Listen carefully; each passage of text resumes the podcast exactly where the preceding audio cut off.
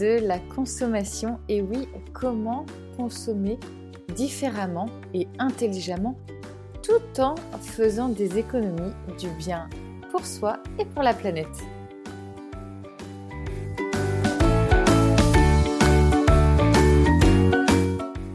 Bonjour, je suis Carole. Bienvenue sur cette chaîne de podcast. À travers ces podcasts, je partage avec toi ma vie de famille en mode de vie zéro déchet, mais pas que. Si tu apprécies le podcast, la meilleure façon de le soutenir est de lui mettre 5 étoiles sur la plateforme que tu utilises. Ainsi, tu permettras de le faire découvrir plus facilement à d'autres personnes.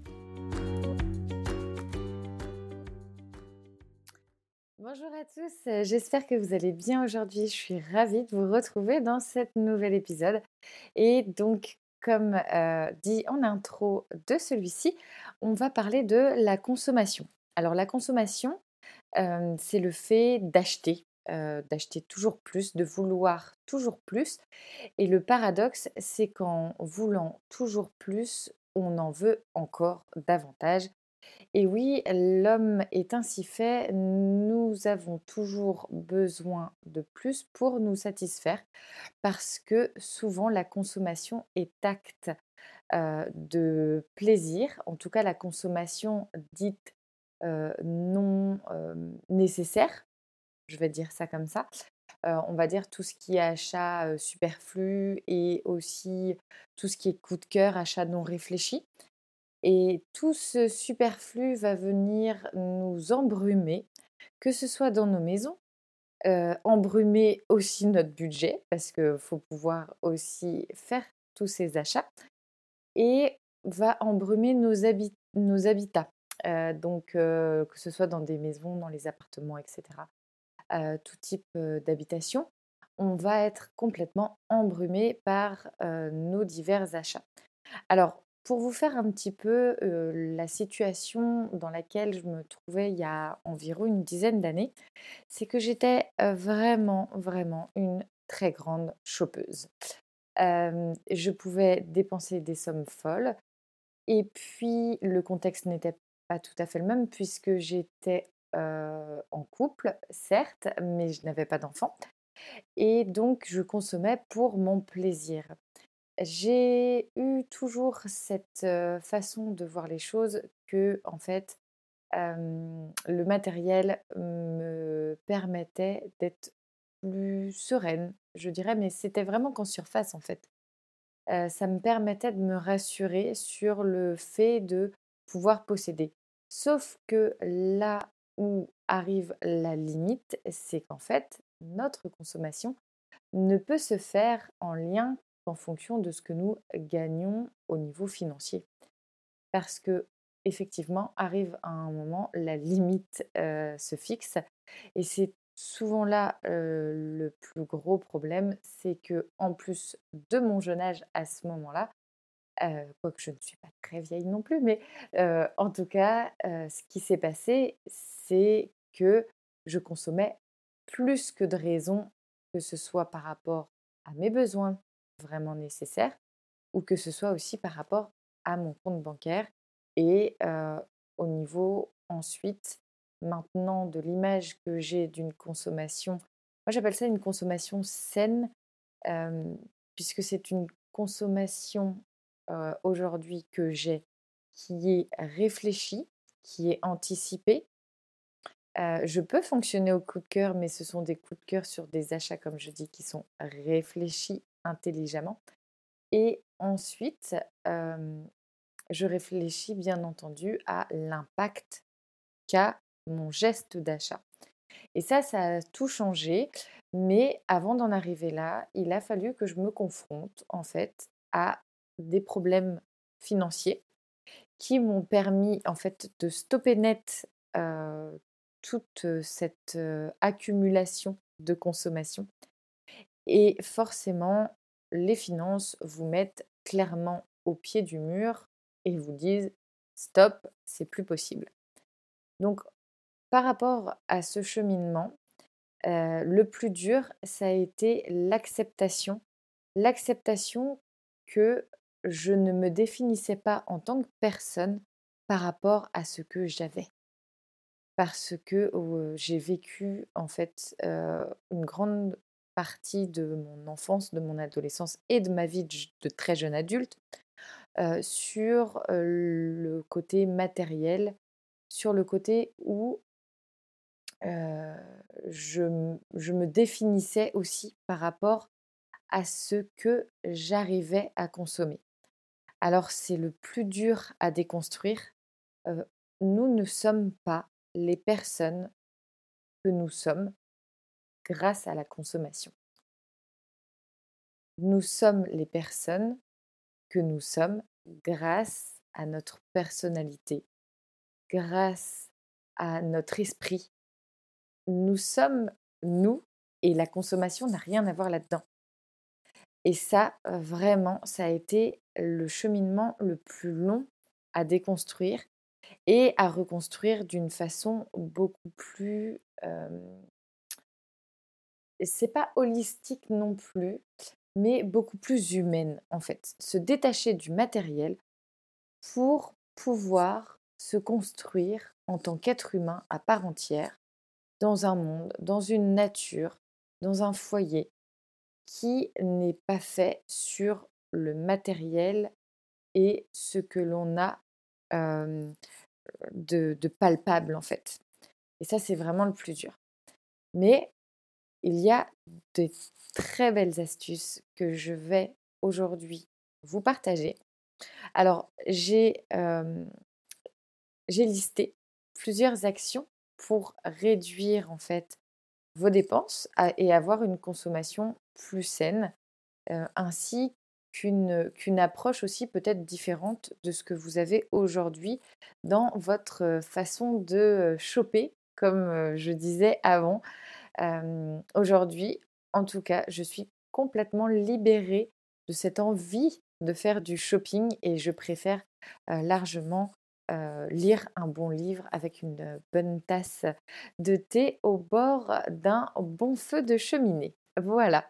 Ceci dit, on est parti pour les actions concernant cette réduction et cette réflexion autour de la consommation. Donc déjà, comme je vous parlais de réflexion, on va être sur le fait de se poser les bonnes questions. Est-ce que j'ai vraiment besoin de ce produit? Est-ce qu'il n'est pas trop perfectionné par rapport à ce que je vais en avoir l'utilité? Est-ce que je peux l'acheter par exemple d'occasion ou dans une recyclerie, ou peut-être que je peux demander aussi à mon entourage, des voisins, de la famille, des amis, parce qu'il faut savoir que selon ce que, l'on a, ce que nous avons besoin d'utiliser, par exemple, je ne sais pas, ça peut être une visseuse. Si vous n'êtes pas bricoleur, mais que vous pouvez avoir besoin d'une visseuse, notamment pour monter un meuble, peut-être que l'achat d'une visseuse n'est pas utile parce que c'est très ponctuel et que quelqu'un de votre entourage sera très heureux de vous prêter une, une visseuse, par exemple. Donc, pensez vraiment, avant d'acheter, à votre entourage qui peut vraiment vous aider. Ensuite, la deuxième action, ça va être bannir les produits jetables. Alors, pour ma part, ça s'est fait vraiment au fur et à mesure aussi du cheminement dans notre mode de vie zéro puisque tout ne s'est pas fait en un jour. Donc j'ai commencé par, les lingettes, ne serait-ce, enfin les cotons, pardon, de la salle de bain, donc que j'ai moi-même confectionné par des lingettes coton. Ensuite, j'ai vraiment banni tous les sacs de grande distribution, quoique maintenant c'est des sacs qui ne sont plus jetable, mais qu'en général, on se retrouve toujours à acheter puisqu'on ne l'a pas avec nous. Donc, j'ai toujours avec moi maintenant, notamment dans la, dans la voiture, un panier. Comme ça, si j'ai toutefois des courses à faire, j'ai toujours mon panier dans la, dans la voiture. Donc, ça peut être un, un tote bag dans votre sac à main, ça peut être même une, une grande une grande poche, par exemple, à vrac, qui peut vous dépanner. C'est tout à fait. Le tout, c'est d'avoir un contenant que qui n'ira pas à la poubelle et que vous n'ayez pas encore à acheter ce, ce, ce moyen de transport. Pardon. Ensuite, alors il y a la réflexion du mieux utiliser, mieux gaspiller. Alors ça, moi je là-dessus, je veux vraiment rebondir sur l'utilisation par exemple de nos appareils électroménagers. Donc ça va être par exemple les machines à laver, la vaisselle, notamment ça peut être les divers appareils, mais vraiment regardez les notices d'utilisation. Souvent, par exemple, pour ces deux types d'appareils, lave-vaisselle, machine à laver, ils recommandent un nettoyage tous les temps de cycle, de faire un rinçage de conduit, par exemple. Alors c'est important parce que dans la durée de vie de votre appareil, il y a quand même une différence dans le temps d'utilité, de temps de vie, pardon, de votre appareil. Donc c'est important de bien regarder les notices, ce qui conseille aussi en entretien. Donc là, on est vraiment sur de l'entretien. Et puis aussi, tant que nous parlons d'appareils électroménagers, ça va être les doses de produits. On a toujours tendance à vouloir en mettre plus, pensant que ça va fonctionner davantage. Alors que pas du tout. Ce n'est pas parce que vous allez mettre plus de produits de, donc de lessive que votre linge sera plus propre. Ce n'est pas du tout une réflexion logique en fait. On a tendance à vouloir en mettre plus parce qu'en fait on, est comme ça. Enfin, je, suis pareil. Mais il faut toujours raisonner en se disant non, une dose suffit largement pour nettoyer mon linge. Et c'est pareil pour les produits lave-vaisselle, c'est pareil pour quand vous nettoyez les salles de bain. Enfin, on a toujours tendance à en mettre trop. Et ça, il n'y a pas besoin. En fait, c'est de la perte pure du, de produits. Ensuite, on va avoir tout ce qui est gaspillage. Alors, je ne vais pas être sur forcément le gaspillage alimentaire, mais c'est quand même une grande partie de notre réflexion et aussi de, bah, d'un budget, parce que l'alimentation représente un sacré budget. Nous, maintenant, on est 5, bientôt 6, et c'est vrai que pour bien manger, ça représente aussi un budget important. Et forcément, le fait de gaspiller bah, impacte encore davantage. Donc, le gaspillage alimentaire vraiment à bannir, que ce soit, comme je dis, hein, que ce soit pour la planète, pour nous, en tant que personne, il y a aussi un côté très dur de jeter de la nourriture. Je pense que peut-être aujourd'hui, je réfléchis beaucoup plus à cet impact-là qu'à une certaine époque oui, je dis époque, mais parce que pour moi, c'est très lointain et qu'à une certaine époque où, bah, en fait, quand je jetais, ça ne me paraissait pas complètement, complètement déconnecté. Enfin, c'était un geste, je ne vais pas dire ancré, mais c'était, ça, ne me paraît pas, ça ne me paraissait pas anormal de, de, jeter de la nourriture, par exemple des yaourts, parce qu'ils étaient périmés aujourd'hui. les yaourts, avant de les jeter, déjà c'est très rare qu'ils soient périmés parce que je fais attention à mes achats. J'en achète pas plus que de raison. Et souvent, en plus, je ne les achète pas, je les fais moi-même. Donc déjà, ça limite énormément le gaspillage. Et en plus, comment dire bah, Avant de le jeter, je le goûte, même si la date est dépassée, en fait. Donc, le gaspillage alimentaire, très très important. On va avoir aussi le gaspillage au niveau de l'électricité suite à des mmh, veilles d'appareils multimédia, informatiques. Enfin, tout, tout, tout est ultra connecté aujourd'hui. Et on le sait, on est souvent, on a de plus en plus besoin de prises, de branchements électriques, de prises électriques dans nos, dans nos maisons, dans nos pièces. et c'est important de faire attention, d'éteindre ces veilleuses puisqu'elle représente une, une partie de notre consommation électrique qui est vraiment inutile. Ensuite, et ça je trouve intéressant puisqu'on va vraiment rester sur le côté, sur le côté électroménager, c'est réparer pour faire durer. Alors je vais vous raconter une petite anecdote et que je, je trouve géniale. Enfin, il y en a deux même. il y a quelques années, on avait un super, enfin avec Monsieur Cocotte, donc Thomas, a, on n'avait pas les enfants encore et on a toujours adoré faire à manger. Donc moi, avant, je travaillais dans le commerce, je travaillais le samedi et du coup, Monsieur Cocotte passait souvent ses samedis à faire à manger. Et on a investi à ce moment-là dans un robot culinaire. Donc je ne sais plus à un certain prix parce que ça n'a jamais été trop donné d'ailleurs ces, ces, petites bêtes-là. Et donc ces robots, ce robot culinaire, un jour, au bout de dirais pas au bout de plusieurs années de service, mais il en avait trois, je pense. Donc ça faisait trois ans qu'on avait ce robot culinaire. Et ce robot a décidé de nous lâcher, vraiment du jour au lendemain. Donc voilà, Monsieur Cocotte est électricien, et même sans être électricien, si on est un petit peu bricoleur, ou qu'on a envie de regarder comment ça se passe à l'intérieur de ces petites bêtes d'électroménager, et eh ben pour notre part, on a, enfin, Monsieur Cocotte a ouvert ce robot.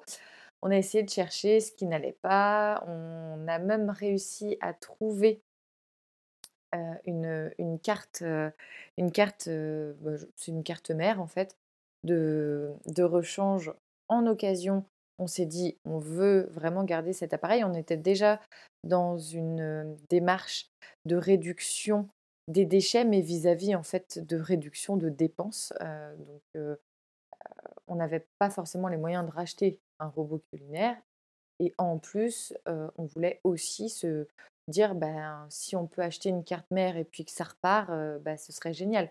Ça évite de nous, d'un, de racheter un appareil entier, et de deux, de faire des économies et en plus de trois, bah, ne pas avoir encore une panoplie entière concernant cet appareil électroménager, sachant qu'en fait, tout, fonctionnait sauf l'appareil en lui-même, mais toutes les pièces autour, tout était nickel. quoi.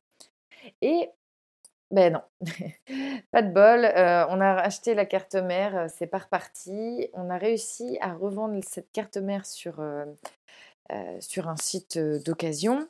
Donc ça nous a quand même coûté moins cher que si on l'avait fait réparer, enfin ou voulu faire réparer. et puis bah, finalement, en fait, on l'a amené dans un,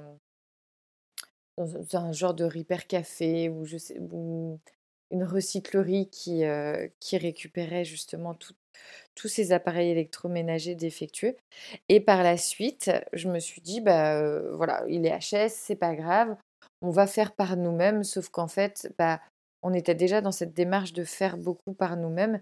Et bah, je passais énormément de temps à faire à manger sans ce robot qui, en fait, me permettait de gagner beaucoup de temps. Puis, entre-temps, il y a eu les enfants qui sont arrivés. Donc, concrètement, il nous fallait un robot culinaire jusqu'au jour où une amie m'a proposé d'essayer un, un de ces robots culinaires que elle revendait pour acheter le nouveau.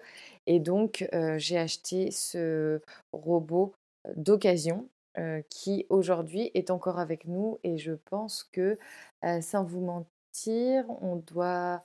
Donc, ça doit faire maintenant 5-6 ans que je l'ai et il fonctionne super bien. Autre petite anecdote, le grippin. Une fois, le grippin nous a lâchés. Et pendant un certain temps, on a fait au four pour notamment toaster voilà, les, tartines, etc.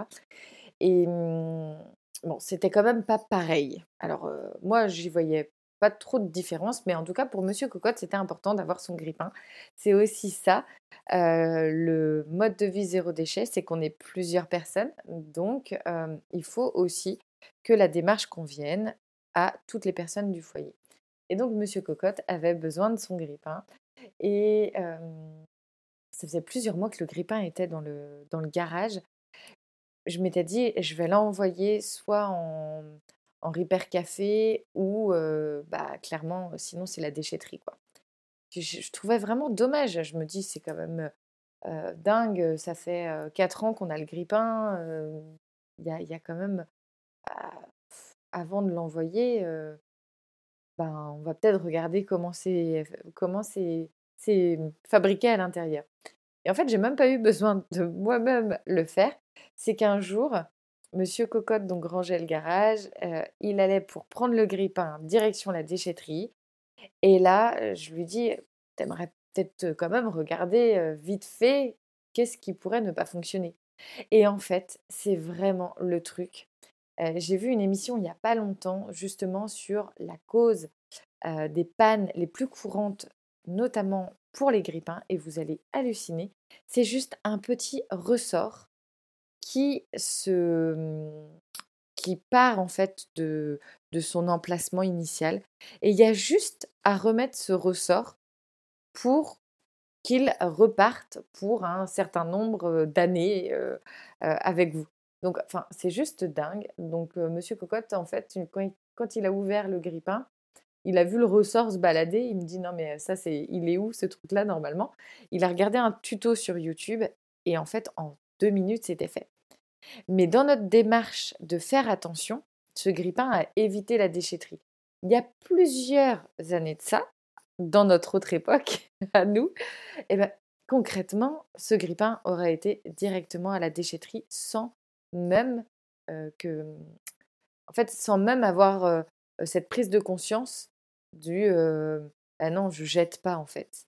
C'était ça fonctionne plus, on jette, on consomme. Ça fonctionne plus, on jette, on consomme. Et en fait, concrètement, bah, la consommation adore cette idée de ça ne fonctionne plus, on jette, on consomme. Et c'est plus du tout un modèle qui à opter, que ce soit pour notre planète, notre santé aussi. Bon, là, on parle d'appareils électroménagers, mais ça impacte hein, la, planète, l'état de santé de notre planète impacte énormément notre santé à nous, ne serait-ce que par la qualité du sol, la qualité de l'air, la qualité de tout ce qui nous entoure. C'est hyper important de réfléchir de façon beaucoup plus circulaire. Et comme je vous parlais dans ces petites anecdotes, ces petites anecdotes pardon, eh ben, la réparation est hyper importante. Donc, autour de chez vous, vous avez sûrement des Repair Café ou nous, par exemple, on n'a pas de Repair Café près de là où j'habite, mais on a une, bibliothèque qui accueille une fois tous les mois, le samedi, un, un, stand de repair pour justement y aller avec son appareil électroménager. Alors bien sûr, c'est du petit électroménager, mais pourquoi pas aussi, si c'est un gros électroménager, ben, demander aussi à des réparateurs. ça peut être des tutos YouTube. nous, je sais que l'année dernière, on a eu une fuite sur notre machine à laver. Oui, oui, l'électroménager ne nous aime pas. et donc, du coup, plutôt que de se dire non, elle est fichue, on a beaucoup regardé des tutos. Et fichu pour fichu, en fait, on a tout désossé la machine et, en fait, ben, on y a mis peut-être peut-être deux ou trois heures, mais la machine à laver, elle est repartie, quoi. Donc, c'est aussi hyper satisfaisant de pouvoir réparer soi-même. Alors, je vous mettrai, j'ai quelques sites internet de références comme ça que j'ai déjà utilisés, que je vous mettrai en description du podcast parce que je trouve que c'est intéressant de pouvoir accéder facilement à ces sites. Ensuite, on va avoir le penser au réemploi. Donc bah là, c'est pareil, les anecdotes, notamment sur le robot culinaire, vous avez vu, j'ai tout de suite rebondi en OK, j'ai essayé de faire 100, ça ne me convient pas. et le fait d'acheter un robot culinaire, mais d'occasion, déjà, ben, c'est un objet qui était déjà créé, donc il n'a pas pris de ressources à la planète, et en plus, il n'a pas donc ni pris de ressources ni pollué. La personne que je connaissais qui me l'a vendu, bah, en fait c'était de main à main, C'était une personne de confiance, donc ça c'est important aussi, je pense. Et le gros avantage, c'est que financièrement parlant, ces robots culinaires, je l'ai acheté plus de 50, enfin moins de 50% par rapport à son prix si je l'avais acheté en neuf. Donc, pensez toujours réemploi. Souvent, nous sommes gagnants. Après, il y a des petites choses là, notamment, j'y pense parce que je suis vraiment dedans. les matelas. Par exemple, les matelas, ça c'est quelque chose, je ne vais pas acheter d'occasion. Parce que je veux avoir un matelas d'une qualité, je dirais dans le temps, qui est vraiment approprié à mon achat. Ça veut dire que si j'achète un matelas, je veux qu'il puisse faire une dizaine d'années avec nous. Et forcément, si s'il a déjà eu bah, ces dizaines d'années de service, forcément, les fibres, etc., vont plus faire leur job. Mais par exemple, pour un lit d'appoint, une chambre d'amis, ça peut être super. C'est très bien. Ensuite, bah, pour tout ce qui est réemploi, vous avez les sites d'occasion. Là, c'est pareil, je pourrais vous en mettre quelques-uns en description. les sites d'occasion que l'on peut connaître bah, tout autour de nous. Et puis, bien sûr, en bout, en bout de toute cette réflexion, bien penser à trier pour recycler le maximum de choses. donc, que ce soit, par exemple, les textiles qui peuvent être réemployés pour notamment certaines associations. Ça peut être du réemploi textile pour faire de l'isolation de maison. Enfin, il y a énormément de, de process différents pour réutiliser le textile. on va avoir tout ce qui est le recyclage aussi du papier. Pensez à bien, bien trier votre papier les chaussures aussi, on peut avoir des bornes de collecte pour des associations. sinon, après, on va avoir tout ce qui est déchetterie pour les encombrants. Alors, de plus en plus de déchetterie optent aussi pour des caissons de réemploi. Donc, vous déposez un, appareil ou un encombrant qui peut être encore utilisé, mais que vous, vous n'avez pas d'utilité et peut-être que vous ne l'avez pas vendu et qu'au bout de plusieurs mois, vous décidez de l'envoyer à la déchetterie. Donc là, si ça peut être réutilisé, peut-être le mettre dans un caisson à part au niveau des encombrants. Et, tout ce qui est pour le jardin ou enfin les déchets verts. Mais ça, c'est tout à fait possible aussi, même quand on est en appartement en ville, c'est de faire son propre compost puisque les déchets verts représentent une, partie quand même importante des poubelles françaises, des poubelles noires. Et c'est vraiment dommage parce que ça, ça, peut redevenir une matière organique qui est très appréciée. Et si vous êtes en appartement, vous pouvez très bien faire votre compost et ensuite réutiliser ce compost dans vos plantes vertes, par exemple. Et puis, on finira ce podcast avec le fait de, d'une fois que votre cheminement est fait, si vous devez vraiment acheter un appareil en neuf, regardez bien les étiquettes d'achat. Aujourd'hui, on a des appareils qui sont classés A, B, C, D, E, F. Et ça, c'est hyper important. Ça vous permettra d'avoir une idée précise sur la consommation électrique de votre appareil, la consommation par exemple de l'eau aussi, utilisée à chaque, à chaque cycle. Faites attention à, à tous ces paramètres qui en fait vous feront aussi économiser à long terme nous voici arrivés à la fin de ce podcast. J'ai été ravie de vous partager mes actions pour euh, réfléchir et réduire en fait euh, notre impact euh, avec notre consommation parce que nous avons bien évidemment le choix de notre consommation. Je vous dis à très vite, je vous embrasse et prenez soin de vous.